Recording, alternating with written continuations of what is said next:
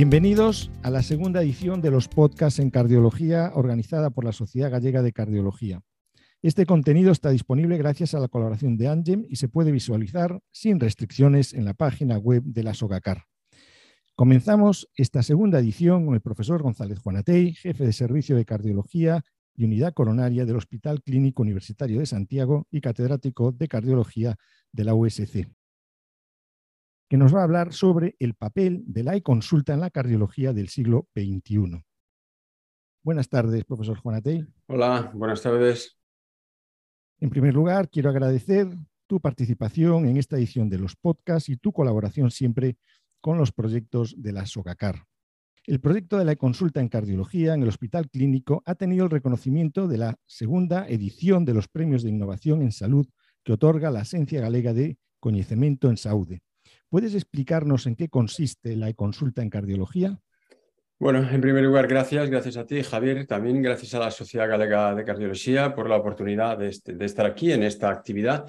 Y bueno, la e-consulta es un, programa, en realidad es una innovación en cierta medida en la organización de la atención ambulatoria en cardiología que se posibilita en Galicia sobre todo porque tenemos una historia clínica electrónica integrada y el objetivo es dar respuesta rápida a las interconsultas que nos hacen sobre todo médicos de atención primaria, pero también otros especialistas del hospital en la historia clínica está toda la información, como nosotros sabemos muy bien en Galicia, toda la información de los pacientes. Hemos llegado a un acuerdo, en realidad esto fue protocolizado por los médicos de atención primaria, cómo debería venir la derivación, la interconsulta, motivo de la consulta, eh, aspectos de, de, la anamnesis, de la exploración física, un electrocardiograma que debe acompañar a la, interconsulta, a veces una analítica, es decir, las pruebas que el médico de atención primaria considera y están eh, disponibles en, en el ámbito de la atención primaria.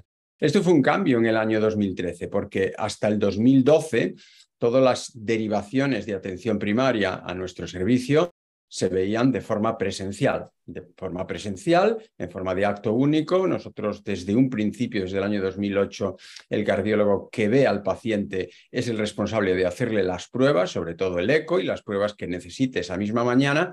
Y en el año 2013 introdujimos, y gracias al apoyo de, la medicina de atención primaria, esta modalidad. Es decir, sobre 7.000, más de 7.000 derivaciones de medicina de atención primaria a nuestro servicio vienen a través de la historia clínica electrónica en una pestaña específica de consulta que está integrado en el Janus. Un cardiólogo revisa el motivo de la interconsulta.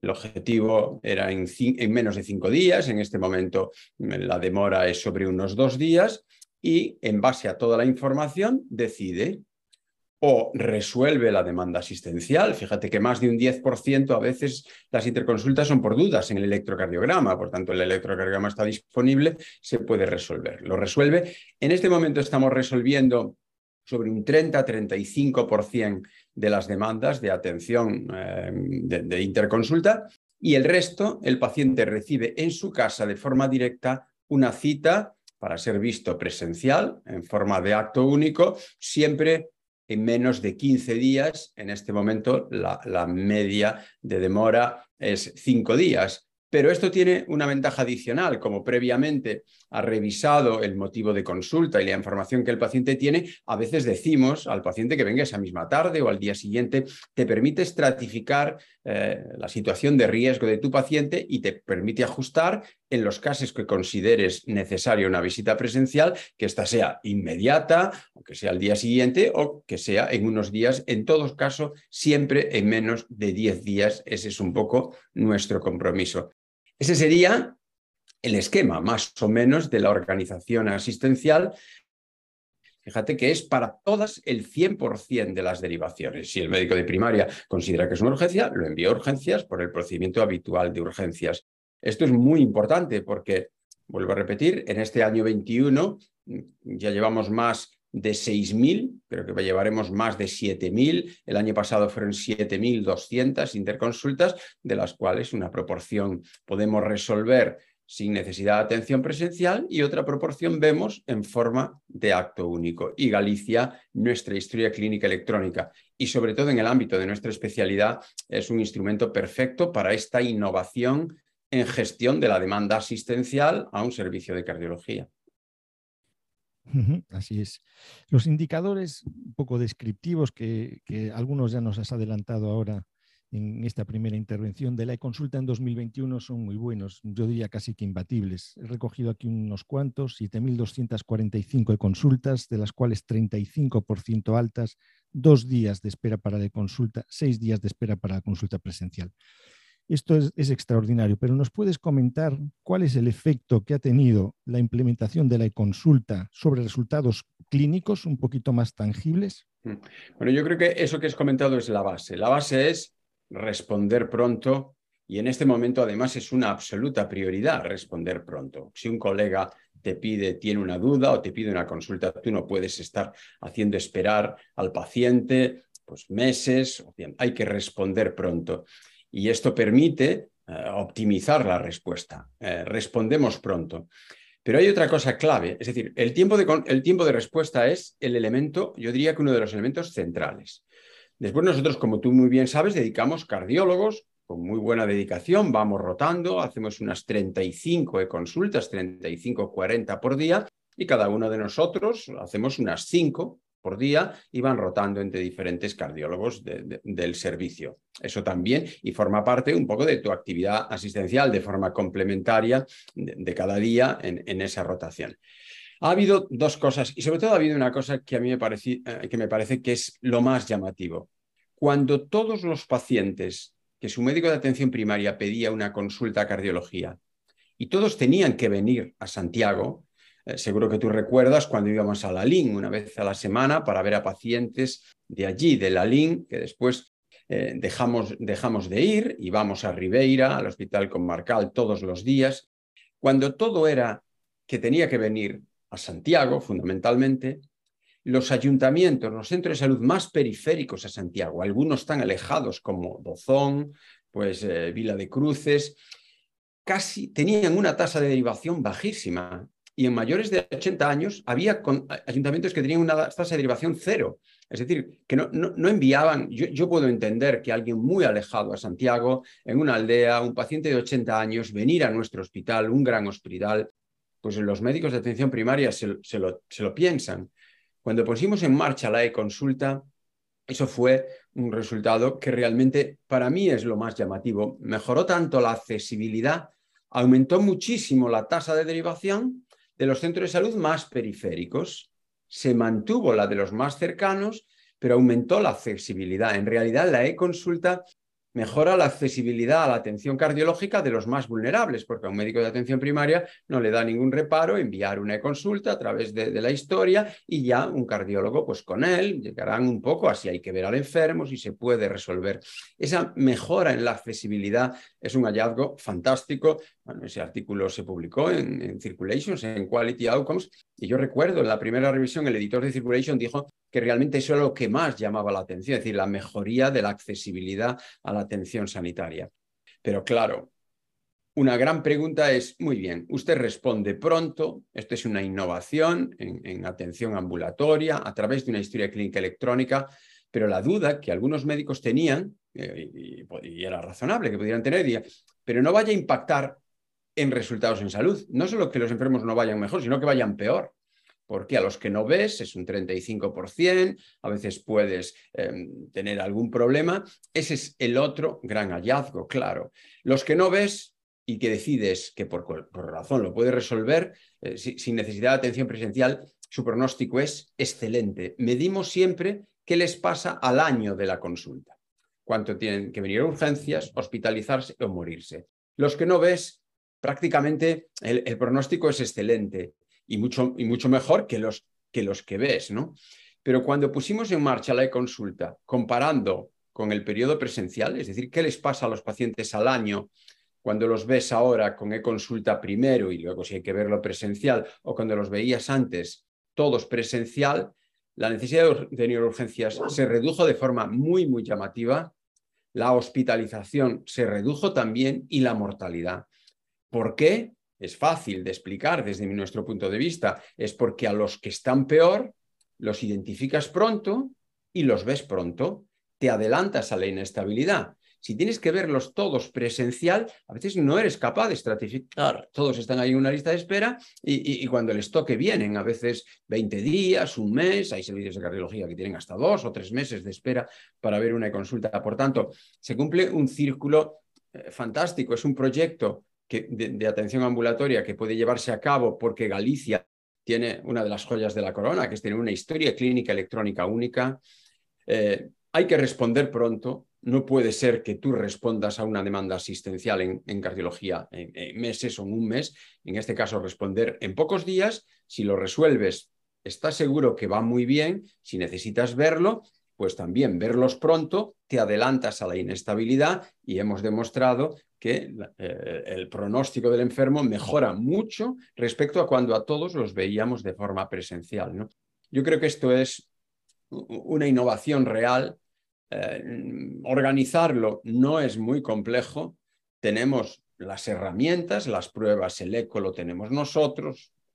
somos cardiólogos de alta cualificación en Galicia en todas las áreas y en todos los hospitales.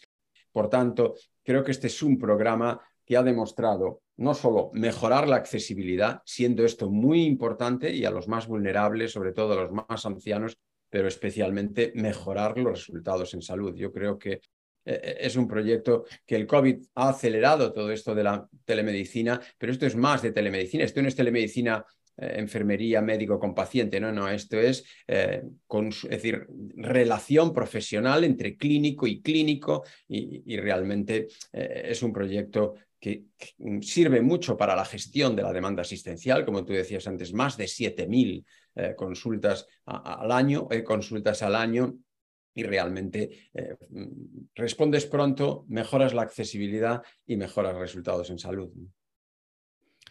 Muy bien. Además de que ya lo has comentado, el impacto que tiene sobre la asistencia clínica presencial, tanto en cardiología como la, reducción de la frecuentación de los servicios de urgencias, ¿no? que realmente también impacta sobre el modelo asistencial.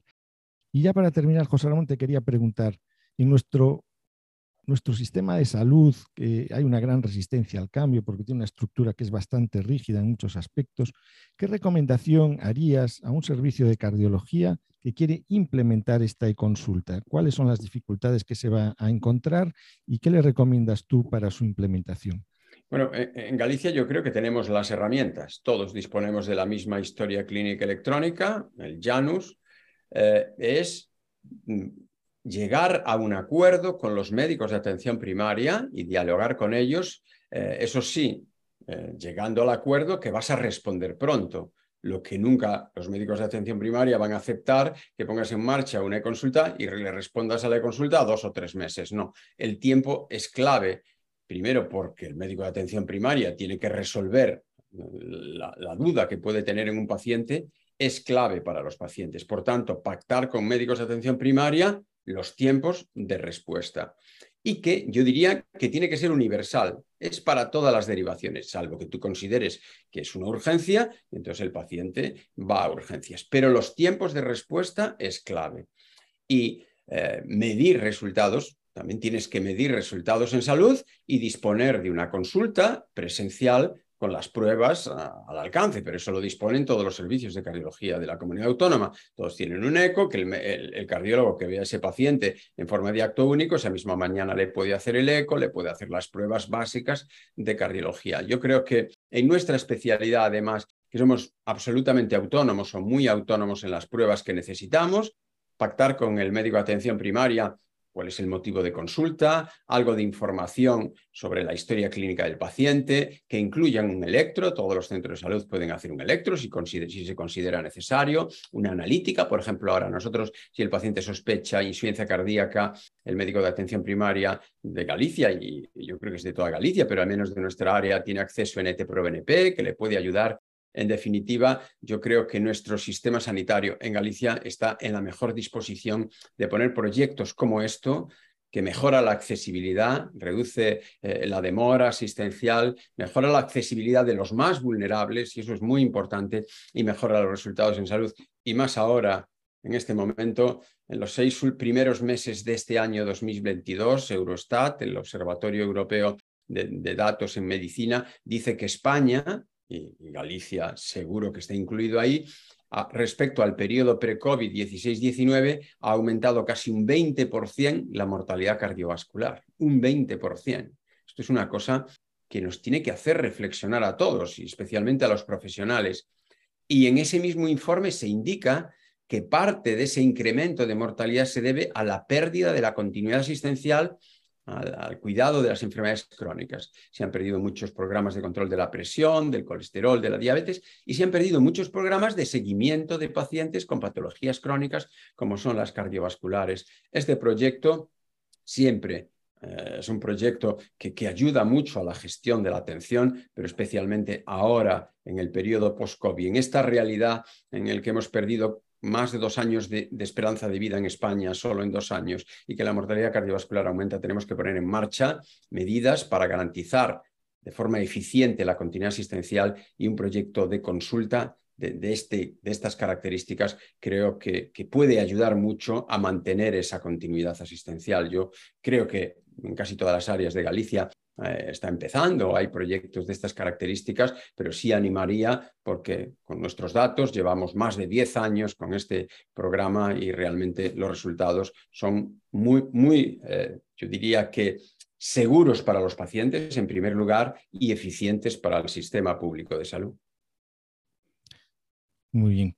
Pues muchas gracias, José Ramón. No podíamos empezar mejor esta nueva serie de los podcasts en cardiología que eh, con este tema tan relevante que muy probablemente va a cambiar la organización asistencial en cardiología en nuestro medio. Muchas gracias por tu participación y buenas tardes. gracias, gracias a ti Javier y gracias a la Sociedad Galega de Cardiología.